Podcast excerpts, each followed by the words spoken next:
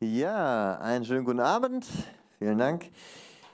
Schön bei euch heute zu sein ähm, in ja, unserer Reihe Let's Pray. Ähm, genau, ich bin ja Pastor in Stuttgart, der Mosaik dort, aber wir sind gemeinsam gerade als Mosaik Family und ihr seid ja hier bei den Mosaik Friends äh, in der Let's Pray Reihe.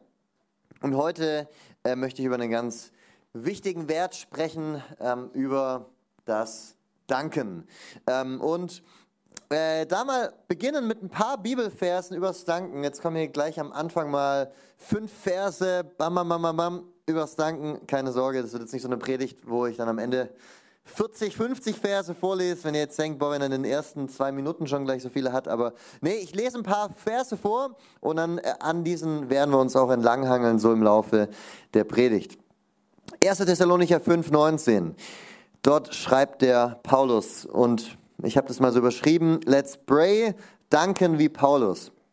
Sagt in allem Dank, denn dies ist der Wille Gottes in Christus Jesus für euch. Ähm, Epheser 5,20 sagt alle Zeit für alles dem Gott und Vater Dank im Namen unseres Herrn Jesus Christus. Kolosser 3,17 und alles, was ihr tut, im Wort oder im Werk, alles tut im Namen des Herrn Jesus und sagt Gott dem Vater Dank durch ihn. Philippa 4,6. Seid um nichts besorgt, sondern in allem sollen durch Gebet und Flehen mit Danksagung eure Anliegen vor Gott kund werden.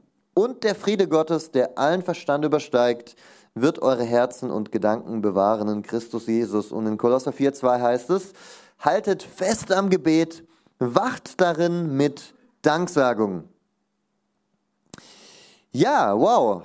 Danken, danken, danken. Wir gucken so die Briefe von Paulus im Neuen Testament durch und wir merken, das ist ein sehr zentrales Thema, was er immer wieder aufbringt. Am Anfang seiner Briefe, am Ende seiner Briefe erinnern die Leute immer wieder dran. Dankt, dankt, dankt. Ja, was bedeutet es zu danken wie Paulus? Was wird sich in unserem Leben verändern, wenn wir danken wie Paulus? Ähm, wir werden inmitten der Herausforderungen den Blick auf das haben, was Gott alles tut und wir bewerten die Situationen anders. Das glaube ich von ganzem Herzen. Ähm, also was danken wie Paulus bedeutet, es bedeutet alle Zeit danken, für alles danken, wie wir gelesen haben, in allem danken, also jeder Situation. Es bedeutet durch Jesus Gott dem Vater danken, unsere Anliegen mit Danksagung vor Gott bringen. Ähm, also selbst wenn wir Fürbitte tun und für Dinge beten, ähm, sollen wir gleichzeitig noch immer den Anteil von Danken mit drin haben und im Gebet mit Danksagung wachen. So, wir wollen uns das mal so, diese, diese Punkte so nacheinander ein bisschen anschauen. Eins, was wir immer wieder gesehen haben, alle Zeit danken. Alle Zeit, alle Zeit, alle Zeit. So, was bedeutet es danken, ähm, alle Zeit zu danken? Ich glaube, es bedeutet, danken einfach als ein festes Element in seinen Gebeten zu haben. Sich nicht nur ab und zu dran zu erinnern, ah, ich, ich sollte ja mal wieder danken, neben meinen ganzen Bittgebeten, die ich so vorbringe, sondern es einfach fest mit integriert zu haben. Standardmäßig zu danken. Ähm, und generell für unser Gebetsleben ist es, glaube ich, äh, manchmal, also generell hilfreich, wenn wir ähm, ja, wenn wir unsere Gebete nicht nur auf so fixe Gebetszeiten alleine beschränken, die zu haben ist auf jeden Fall gut und wichtig und ich glaube, viel im christlichen Leben äh, hängt auch zusammen mit Selbstdisziplin, gerade wenn es um unser Gebetsleben geht. Ähm, aber ich habe gemerkt, dass meine, dass ich viel mehr bete, seit ich einfach in dem Moment, wo ich dran denke, dafür bete. Also ähm, wie oft hat man das, ah, ich sollte mal wieder für den und den beten und dann denkt man, okay, jetzt ist schon rum, äh, jetzt bringe ich den Tag noch zu Ende, aber morgen früh dann in meiner stillen Zeit, jetzt muss ich warten bis dahin und dann werde ich werde ich daran denken und dann weiß ich nicht, äh, muss man schnell auf den Bus oder denkt wieder nicht dran und dann irgendwann denke ich, ah Mist, schon so lange nicht mehr für dieses Thema gebetet und seit ich mir denke, nee, ich denke jetzt gerade dran, dann danke ich, äh, dann bringe ich es direkt mal vor Gott bete ich plötzlich viel öfter für meine Verwandten, für äh, alle möglichen Dinge um mich rum und ich danke auch viel öfter. Ich habe es mir zur Angewohnheit gemacht, ähm, wenn ich Wäsche wasche, wenn ich Geschirr spüle, ähm, wenn ich einfach so durch meinen Alltag gehe, einfach zwischendurch ein kleines Dankgebet zu sprechen. Danke Gott für meinen vollen Kühlschrank. Danke Gott für meine Freunde. Danke Gott für meine Familie. Danke Gott für das, das, das und das. Und ich glaube, und ich merke wirklich, wie das, meine, wie das mir eine andere Grundstimmung gibt, eine andere Connection mit Gott, weil man ähm, eben, finde ich, von diesen fixen Zeiten einfach ein bisschen weg muss. Es ist einerseits gut, die zu haben, seine fest eingeplanten Zeiten mit Gott, aber ähm, so zwischendurch einfach mal ein Stoßgebet zu Gott, während man dran denkt, hier mal fünf Minuten, dort mal zwei Minuten, ersetzt das andere nicht, aber ich glaube, dass ähm, pimpt unser Gebetsleben ganz schön auf. Und äh, hier in Bezug auf Danken, alle Zeit zu danken, ähm, ist, glaube ich, auch damit ähm, gemeint. Kann ich mir gut vorstellen. Einfach, während du unterwegs bist, während du gerade irgendwo ähm, dein Essen zubereitest, einfach zwischendurch mal ein kleines Danke an Gott auszurichten für die Dinge, die du gerade heute, die du in deinem Alltag, die du in dem Moment haben darfst. Und gerade auch beim Essen. Also ich ähm, ich, ich muss echt sagen, so eine bestimmte Predigt ähm, hat wirklich bei mir ausgelöst, äh, ich muss ihm, glaube ich, meine E-Mail schreiben, den Michael Stahl, weiß nicht, ob ihr den kennt, so ein ähm, christlicher Bodyguard, sieht man auch öfter in allen möglichen anderen Sendungen. Der war mal in Ulm, meiner ursprünglichen Heimatstadt, äh, zu einem Hörsaalvortrag und hatte das so ein bisschen äh, so kernig gesagt, so, ja, natürlich danke ich Gott vor jedem Essen. Selbstverständlich. Wenn, wenn ich irgendwo zum Essen eingeladen bin und mir stellt jemand was zum Essen hin, dann sage ich dem doch auch Danke. Wäre doch völlig unhöflich, wenn nicht.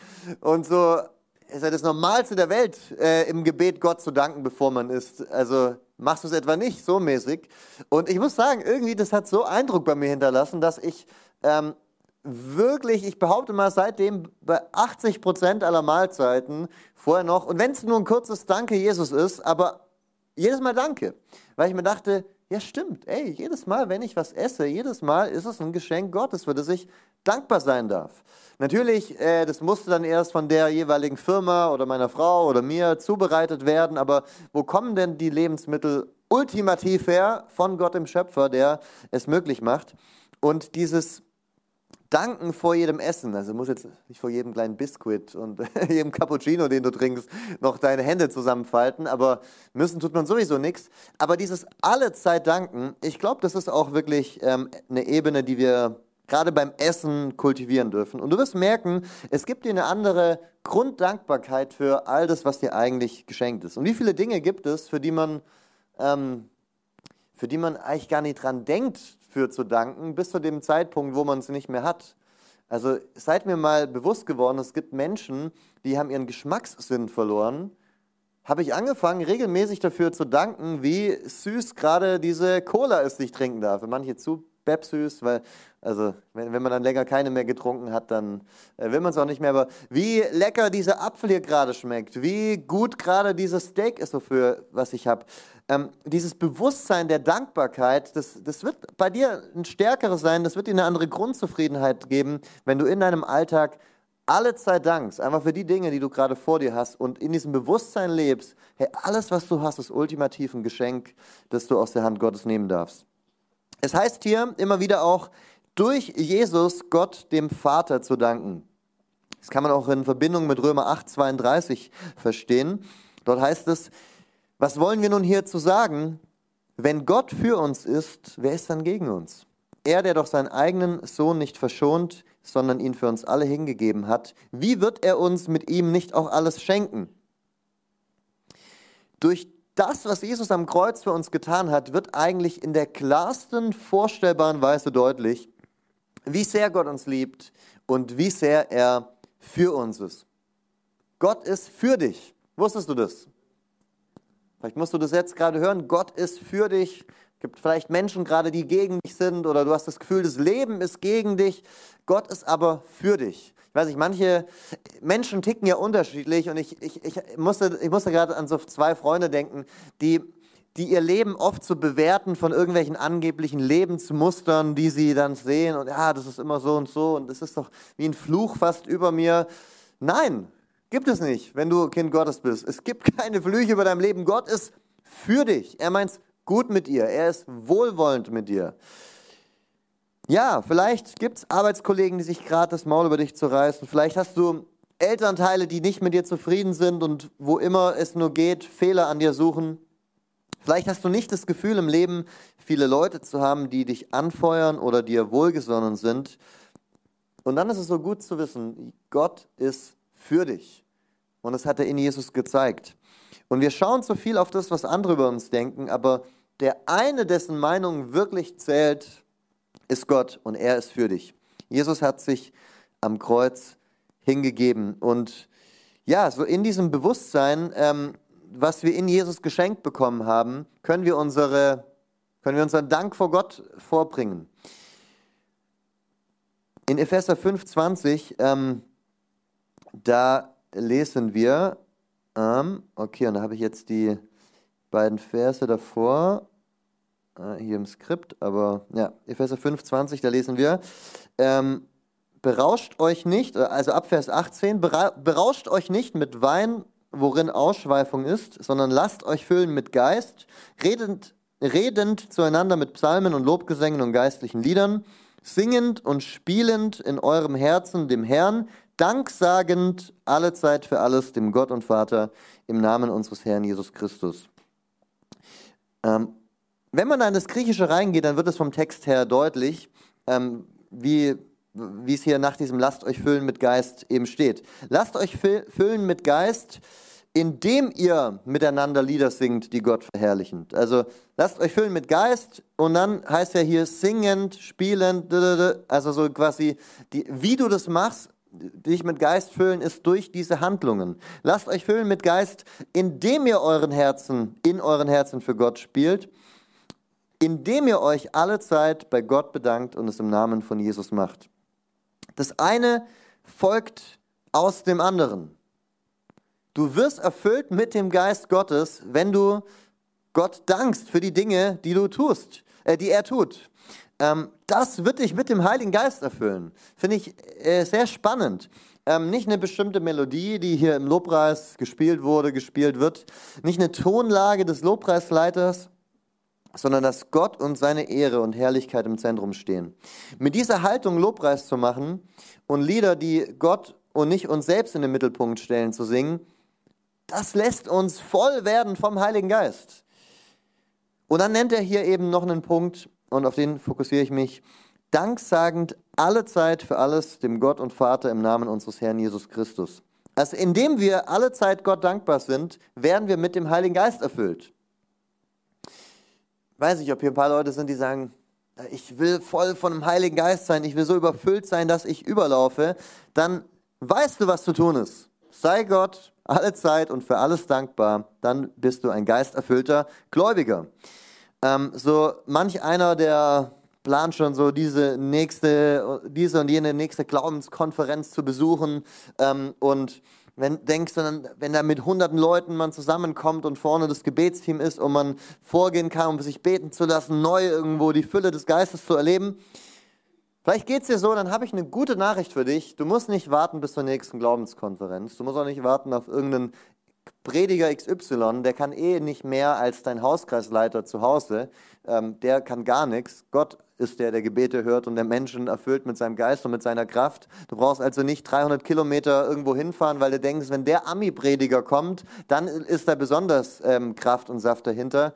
Diese Denke ist auch ein Stück weit also weiß ich, ich finde es mal interessant, wie wir ähm, so in unserem freikirchlichen Milieu auf ähm, Katholiken und Orthodoxe schauen und sagen, Leute, was betet ihr jetzt zu diesen Ikonen? Was betet ihr jetzt zu Maria? Jesus ist doch der Mittler, er macht es doch, ihr braucht die doch alle gar nicht. Und gleichzeitig in unseren eigenen Kreisen fahren dann Leute 500 Kilometer oder fliegen tausende Kilometer irgendwo hin, weil sie denken, wenn ich an diesem bestimmten Ort bin und von dieser bestimmten Person für mich beten lasse, dann ist da so eine Salbung und so eine Kraft und das gibt es ja nirgendwo anders. Nein, das ist bei deinem Hauskreisleiter zu Hause, bei deinem Pastor zu Hause, bei deinem Bruder, Schwester, ohne irgendeine äh, Aufgabe oder so. Genau dieselbe Kraft, die Kraft Gottes nämlich. Da, ja, und ich merke, wir sind da oft eigentlich, das ist dasselbe in, in Grün. Also das ist dasselbe, nur mit ein bisschen anderem Gewand. Jesus ist der Mittler und durch ihn haben wir den freien Zugang zu Gott und zu seiner Fülle und zu seiner Gegenwart immer und überall. Was nicht heißt, dass es schlecht ist, auf äh, Konferenzen und Veranstaltungen zu gehen, wo man nochmal besonders irgendwo Gottes Gegenwart erst sucht und so weiter. Aber ähm, ja, es gibt einen ganz einfachen Weg, erfüllt zu sein mit Gottes Geist, sei dankbar, alle Zeit. Und im Namen des Herrn Jesus danken. Was heißt es, im Namen von Jesus zu danken? Ich glaube, im Namen von Jesus zu danken heißt ein Stück weit auch die Brille Jesus aufzusetzen und mit dieser Brille Jesus, mit diesem Filter Jesus die Welt um sich herum anzuschauen und aus dieser Perspektive heraus alles andere zu deuten.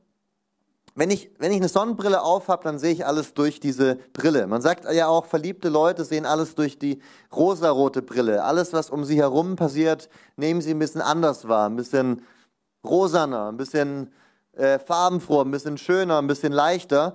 Ähm, du schaust auf die Pickel im Gesicht des anderen und du, du, die sind gar nicht mehr so groß plötzlich, weil du siehst es mit der rosaroten Brille. Siehst alles ein bisschen, ja, im verliebten Zustand eben.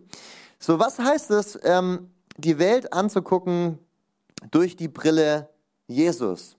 Es heißt eben auch genau das, die, die Probleme und das Leid und die Not in dieser Welt ähm, plötzlich mit anderen Augen anzugucken, weil du sie durch die Augen, durch die Brille Jesus anguckst. Und zu wissen eben, ey, ich als Christ, wenn du Kind Gottes bist, hab einen Blick, der über diese Welt hinausgeht und der mir das, was ich da gerade vor mir anschaue, mit anderen Augen betrachten lässt. Wir wissen von der Ewigkeit. Wir wissen, dass Gott, ähm, ja, dass Gott an einem Ort sein wird, wo alles Leid überwunden ist und alles schön ist, ja. Und es kann uns in unserer Notsituation manchmal auch eine gewisse Distanz zur aktuellen Lage geben. Dass man weiß, selbst wenn ich gerade krank bin, selbst wenn es mir gerade mies geht, kann ich danken für die größeren Dinge, für die Erlösung durch Jesus, für die Macht Gottes, dafür, dass Gott über allem Leid steht und so weiter. Es heißt, dass wir als Christen über die Leitsituation hinaussehen, die vor uns ist, auf das Größere über uns. Und dann, glaube ich, sehen wir oft Gründe, dankbar zu sein. Und die Dinge vor uns, die sich vielleicht gerade echt blöd anfühlen, die wirken dann so viel kleiner, angemessen der Dinge, für die wir echt dankbar sein können. Ja, so ein bisschen wie Hiob, der auf dem ganzen Mist sitzt und sein Leben anguckt, das so vor ihm zerbrochen ist, aber dann sagt, ich werde Gott sehen und so auf die, die nächste Ebene ähm, eben guckt. Und dann singt man Lieder, in denen es um abstrakte Dinge geht. Gott, du bist größer oder hab Dank für deine Gnade oder du hast das Lösegeld bezahlt oder wir halten hoch das Kreuz. Ähm, das ist alles richtig und es kann eine wertvolle Gabe für Christen sein, wenn sie das können und mit dieser Art von Dankbarkeit dann auch ihr Leid ertragen können. So wenn du über, deinen, über deine Situation hinaus schaust, auf die Dinge, die Gott getan hat, auf die Erlösung, die, die du in ihm hast, auf das, was noch kommt, das Allerbeste kommt noch, wie klein erscheint dann das Leid vor dir. Und ich glaube, diese Perspektive, Ewigkeit aus seinem Leben zu verbannen, wird eigentlich das ganze Christsein an vielen Stellen auch total sinnlos sein lassen. Also das Neue Testament endet mit den Worten, Herr Jesus, komm bald wieder. Wenn du diese Perspektive in deinem Leben nicht hast, wie diese ersten Christen sie hatten, sondern denkst, dieses Leben hier ist alles, was es gibt, dann ja, ergeben viele Sachen plötzlich weniger Sinn im christlichen Leben. Und ich glaube, ehrlich gesagt, auch zum Beispiel das Thema, dass Gott ein gerechter Richter ist, ist für mich eine Sache, die, die mich irgendwo auch drosselt. Also zu wissen, da ist ein Gott, der sorgt am Ende für Gerechtigkeit, heißt, ich muss nicht für Selbstjustiz sorgen, weil ich weiß, in dieser Welt wird es nicht immer Gerechtigkeit geben. Es gibt Vergewaltigungsopfer, die am Ende zugucken müssen, wie die Täter frei rauskommen aus dem Gericht. Es gibt Leute, die werden, ähm, die erleben, wie ihre Kinder entführt werden und vor Gericht bekommen sie kein Recht. Ähm, könnte tausend Beispiele nennen aus Ländern, in denen ich schon war, wo du siehst, wie Minderheiten unterdrückt werden auf die ekligste Weise und der Staat macht noch mit. In dieser Welt gibt es keine Gerechtigkeit für jeden und immer, aber diesen Blick zu haben über mein kleines Leben und meine kleine Welt hinaus auf die Ewigkeit, auf einen Gott, der Richter ist, auf, die, auf das, dass er am Ende alles ja, für Gerechtigkeit sorgen wird, gibt mir auch Hoffnung und Trost und lässt mich eben nicht Selbstjustiz betreiben. Um mal ein Beispiel zu nennen, jetzt über Dankbarkeit hinausgehend, aber eben auch in dem Bereich Dankbarkeit, die Perspektive Ewigkeit, die Brille Jesus auf unser Leben ändert alles. Die Brille Jesus auf unsere Mitmenschen, auf unsere Umgebung ändert unsere Perspektive. Wenn wir als Kinder Gottes diese Jesusbrille aufhaben, mit der wir die Welt und die Situationen in unserem Leben betrachten, dann ändert es alles. Und deswegen ist es auch keine leere und übertriebene Floskel, davon zu sprechen, alle Zeit und für alles dankbar zu sein. Weil normalerweise wäre das eine ziemlich komische Aussage, oder? Dankbar sein für alles? Auch für den Tod meines Mannes, auch für den Verlust meines Arbeitsplatzes, auch für den Stress mit den Arbeitskollegen. Wie soll ich denn dafür bitte dankbar sein? Und jetzt ist es so diese, diese herausfordernde Aussage, die, die Paulus in ähm, Römer 8, 32 macht. Und ich habe sie vorher nicht äh, eingeschickt, deswegen äh, kann ich sie auch nicht, äh, genau, kriege sie nicht eingeblendet. Aber wir wissen, dass dass denen, die Gott lieben, alle Dinge zum Guten mitwirken. Okay, krass. Alle Dinge dienen denen zum Guten mit, die, die Gott lieben. Das ist diese Perspektive, die Paulus hat. Gott, Paulus dankt Gott nicht für die Nöte und Schwierigkeiten, aber er dankt Gott dafür, dass er auch in schwierigen Zeiten am Wirken ist und alle Dinge zum Guten mitwirken lässt. Wir wissen nicht immer wie, wir wissen nicht immer für wen, wir wissen auch nicht immer wann, aber wir wissen, dass Gott souverän ist, immer in Kontrolle und dass selbst die schwierigsten Zeiten ihm helfen, sein großes Ziel mit unserem Leben und in dieser Welt zu erreichen. Und dafür dürfen wir danken. Und das ist eine, die, ein ganz wichtiger Blick, finde ich auch, zu wissen, Gott ist souverän. Er ist, es, es gibt nichts, das Gott überraschen kann. Es gibt nichts, was, äh, Gott wagt. Es gibt nichts, was irgendwie über das hinausgeht, was ähm, außerhalb von Gottes Plan ist. Gott ist souverän. Es gibt und, und alle Dinge, so, die passieren und die Gott auch nicht gefallen, in seiner Größe, in seiner Herrlichkeit, schafft er es trotzdem damit, zu seinem ultimativen Ziel zu kommen. So, du kannst vielleicht an der Berufung deines Lebens vorbeigehen, aber Gott kommt mit deinem Leben zu seinem großen Ziel. Das ist nicht so, dass jetzt der, der kleine Adrian oder die Nelly, oder weiß ich nicht, wie du heißt, weiß ich, ob jemand Adrian oder Nelly heißt, keine Ahnung, will es jemand ansprechen, äh, irgendwas machen kann, wo jetzt dann am Ende Gott sagt, Mist, ah, jetzt muss ich irgendwie auf den Plan B oder Plan C ausweichen, das ah, hatte ich ja gar nicht kommen sehen. Sondern alle unsere Fehlentscheidungen, all den Mist und den, in dieser Welt, den, den sieht Gott und den baut er trotzdem auf eine Weise in seinen Plan ein, wo wir Mama gar nicht wissen, wie und wie soll das jetzt zum Guten mitwirken, aber Gott tut es trotzdem. Weiß ich, wenn du denkst an einen Judas, der, ähm, der Jesus verraten hat und am Ende hat das aber trotzdem dazu beigetragen, dass der Messias an diesem Kreuz landet und die Erlösung für alle Menschen bereitstellt. Gott ist so groß und das ist für uns, das, ist, das geht weit über unser Denken raus. Wir können uns das gar nicht vorstellen. Wie soll Gott jetzt sowas irgendwie zum, zum Guten gereichen? Aber Gott ist so groß, er kann sogar das in irgendeiner Weise zum Guten mitwirken lassen, wo wir gerade gar nicht wissen wie. Heute Morgen hat bei uns einer gepredigt, der Elia zum ersten Mal war richtig stark und erzählt, wie, ähm, wie zu ihm einer gekommen ist, der von seiner Frau verlassen wurde und äh, völlig äh, down war und hat sich bei ihm Trost und Zuspruch geholt und er fragte ihn dann, hey, warum kommst du jetzt eigentlich zu mir, wenn ich fragen darf, ausgerechnet zu mir? Du hast ja auch noch viele andere enge Freunde. So, ja, ich weiß, bei dir im Leben ist auch nicht immer alles so leicht. Äh, und ich weiß, wenn ich zu dir komme, da werde ich nicht verurteilt, weil du auch ein problemgebeutelter Mann bist und äh, du kannst mir jetzt ein offenes Ohr bieten und äh, kannst mir in dieser schweren Krise beistehen. Ein konkretes Beispiel, wo, wo du denkst, okay, krass, also in dem Leben von ihm hat es in irgendeiner Weise am Ende zur Verherrlichung Gottes oder dass er Trost und Comfort gefunden hat, geführt, dass, dass er mit manchen Problemen gebeutelt war. Jetzt will ich nicht eine Theologie draus machen, das, was dir jetzt gerade passiert, passiert, weil du zwei Jahre später irgendeinen Arbeitskollegen hast, dem du dann da weiterhelfen kannst. Aber ich finde, diesen Grundblick irgendwie zu haben, diesen Grundblick zu haben, Gott ist in Control und ich weiß nicht wie, ich weiß nicht was, ich, ich darf darauf vertrauen, aber alle Dinge wirken in der einen oder anderen Weise zu, zu den großen Zielen und Plänen Gottes mit dieser Welt mit. Paulus hat jeden seiner Briefe an die Gemeinden, den er geschrieben hat, damit begonnen, Gott zu loben und ihm zu danken für das, was er tut. Und auch ähm, besonders eben unter denen tut, denen er gerade schreibt, bis auf eine einzige Ausnahme, den Galatern. Die Jungs, die waren gerade auf einem Trip unterwegs. Äh, sich die ganze Zeit theologischen Quark reinzuziehen, der ihren Glauben von innen wirklich ausgehöhlt hat. Da hat er dann nicht gedankt, sondern direkt Tacheles geredet, aber ähm, grundsätzlich, er dankt erstmal immer. Wenn wir von Paulus lernen wollen zu danken, dann heißt es, dass wir lernen dürfen, trotz all der Sachen, die nicht gut laufen, auf das zu schauen, was Gott macht und sich darüber zu freuen. Ähm, Paulus schreibt zum Beispiel an die Korinther, eine Kirche, wo du denkst, what?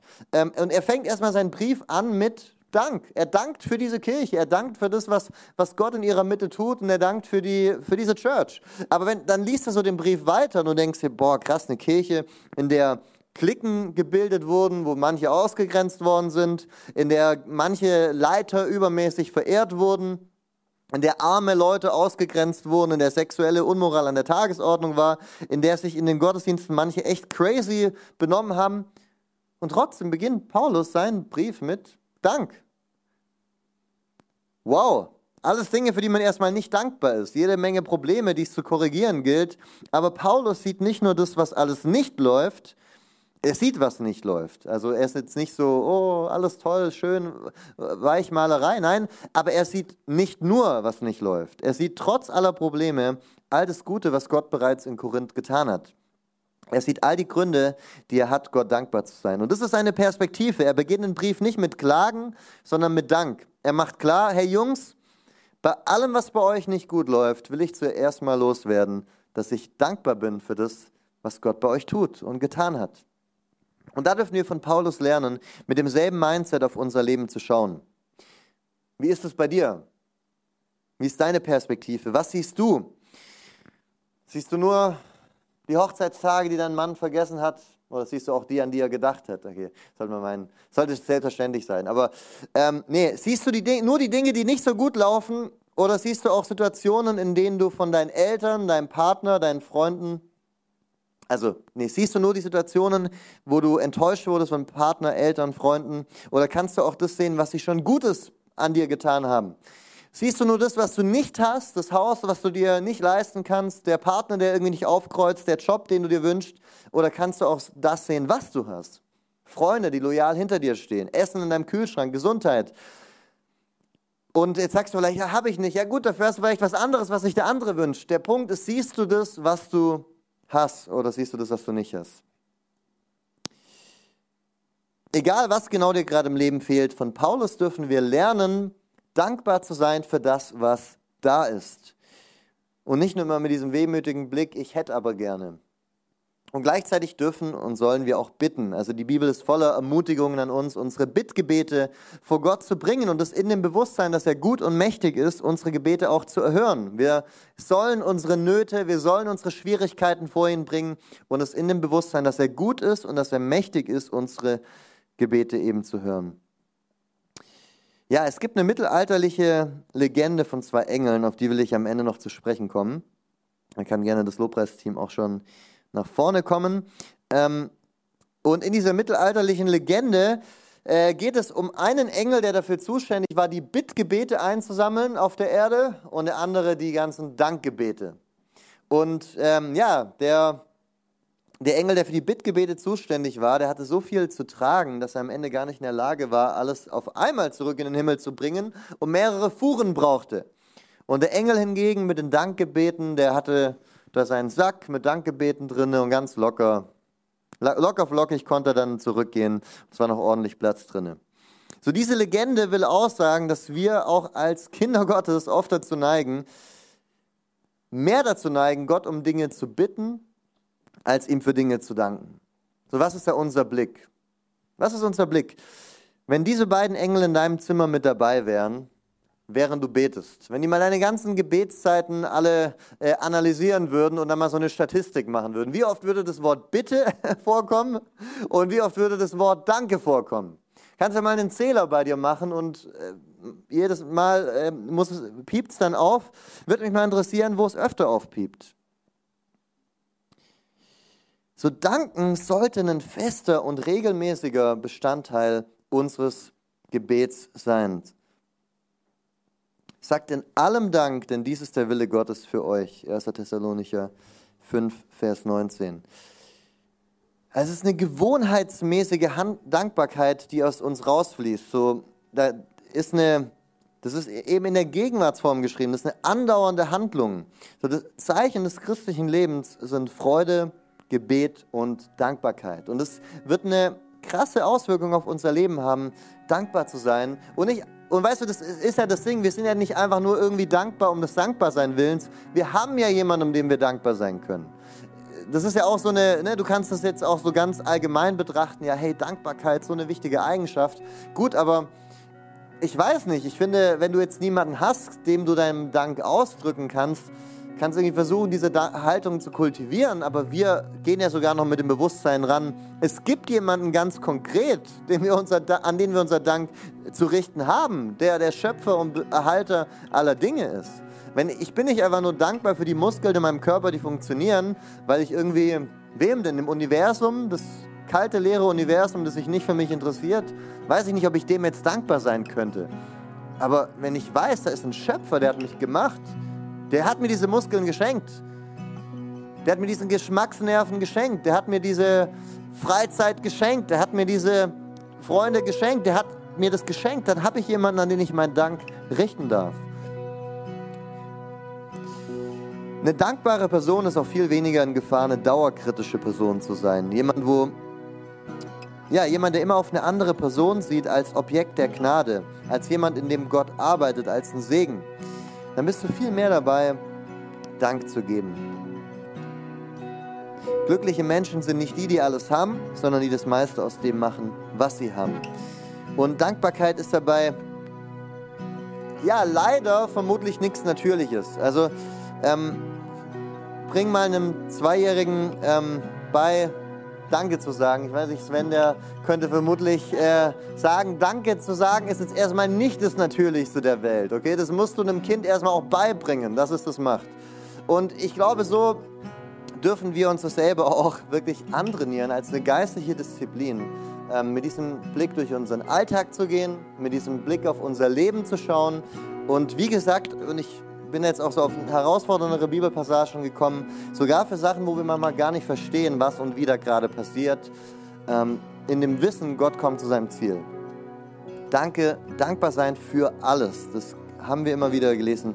In allem, für alles dankbar sein. Danke für die Luft in meinen Lungen. Danke für das Essen auf meinem Tisch. Danke für mein Dach über dem Kopf. Danke für meine Nase, die funktioniert. Danke für die Klamotten an meinem Körper. Danke für sauberes Trinkwasser. Danke für Menschen in meinem Leben, die an mich geglaubt haben. Danke für meine verrückte Familie, die du mich haben lässt. Danke für einen Platz, an dem ich in Sicherheit und frei anbeten kann. Danke für Gebete, die du erhört hast. Danke für das Geld, meine Miete zu bezahlen. Ja, und es ist nicht irgendwie eine Sache, irgendwie eine höhere Weihe äh, des Christseins dankbar zu sein. Eigentlich, wenn wir sagen, wir haben die Perspektive Jesus und wir glauben an einen Gott, von dem alle Dinge sind, dann ist es eigentlich erstmal nur Höflichkeit, oder? Gute Manieren. Weil wir wissen, von wem wir es haben und es wäre unhöflich, beim Essen eingeladen zu werden und nicht Danke zu sagen. Ja, aber wie sieht's aus? Werde ich ähm, Werde ich ihm nur für die Verlobte danken oder werde ich ihm auch danken, wenn ich Single bin? Werde ich ihm nur die Beweise seiner Gegenwart äh, nur dafür danken oder auch anerkennen, was er in meinem Leben bereits getan hat? So, wir, wir danken Gott nicht für Schmerz, aber wir danken ihm, können ihm danken für das, was Schmerz produziert hat, wo wir weitergekommen, wo wir gereift sind. Ja, lasst uns eine Haltung haben ähm, wie Paulus. Dankbar zu sein in in Momenten, wo es vielleicht auch erstmal keinen Sinn macht, weil wir, weil wir wissen, wir haben einen Gott, der selbst aus dem größten Mist noch was Gutes rauswachsen lassen kann. Ob in unserem Leben, ob im Leben von jemand anderem. Lass uns unser Leben mit dieser Perspektive Jesus betrachten. Jesus, ich danke dir dafür, dass wir ähm, eine dankbare Grundhaltung im Leben haben dürfen, dass wir eine dankbare Gebetshaltung haben dürfen und dass wir in so einer Haltung gesund und heil werden, dass unser manchmal auch sehr egoistischer und auf uns selbst gerichteter Blick dadurch größer wird und wir all das sehen, was du tust und ähm, wo, wo wir eigentlich schon Zeichen deiner Gegenwart ähm, in unserem Leben sehen durften, immer und immer wieder. Gib uns eine dankbare Grundhaltung, wo sie uns fehlt, äh, indem du uns die Augen aufrichtest auf alle deine Wunder, die kleinen und großen im Alltag Und lass uns Menschen sein, die ähm, wirklich diesen Wert leben und andere auch damit auf dich aufmerksam machen und äh, indem wir wirklich anderen vor Augen führen, dass wir uns freuen an, an dir und all dem, was du geschenkt hast. Gib uns da ganz neu die richtige Perspektive, wo wir die falsche haben. Und ähm, ja, danke an der Stelle auch, Jesus, für all das, was wir in dir haben. Danke für unsere Lösung. Danke für unser Leben mit dir. Wir haben tausend Gründe zu danken und das wollen wir jetzt auch tun im Lobpreis, Herr. Und dir nochmal unseren Lob, unseren Dank, unsere Anbetung entgegenbringen. Amen.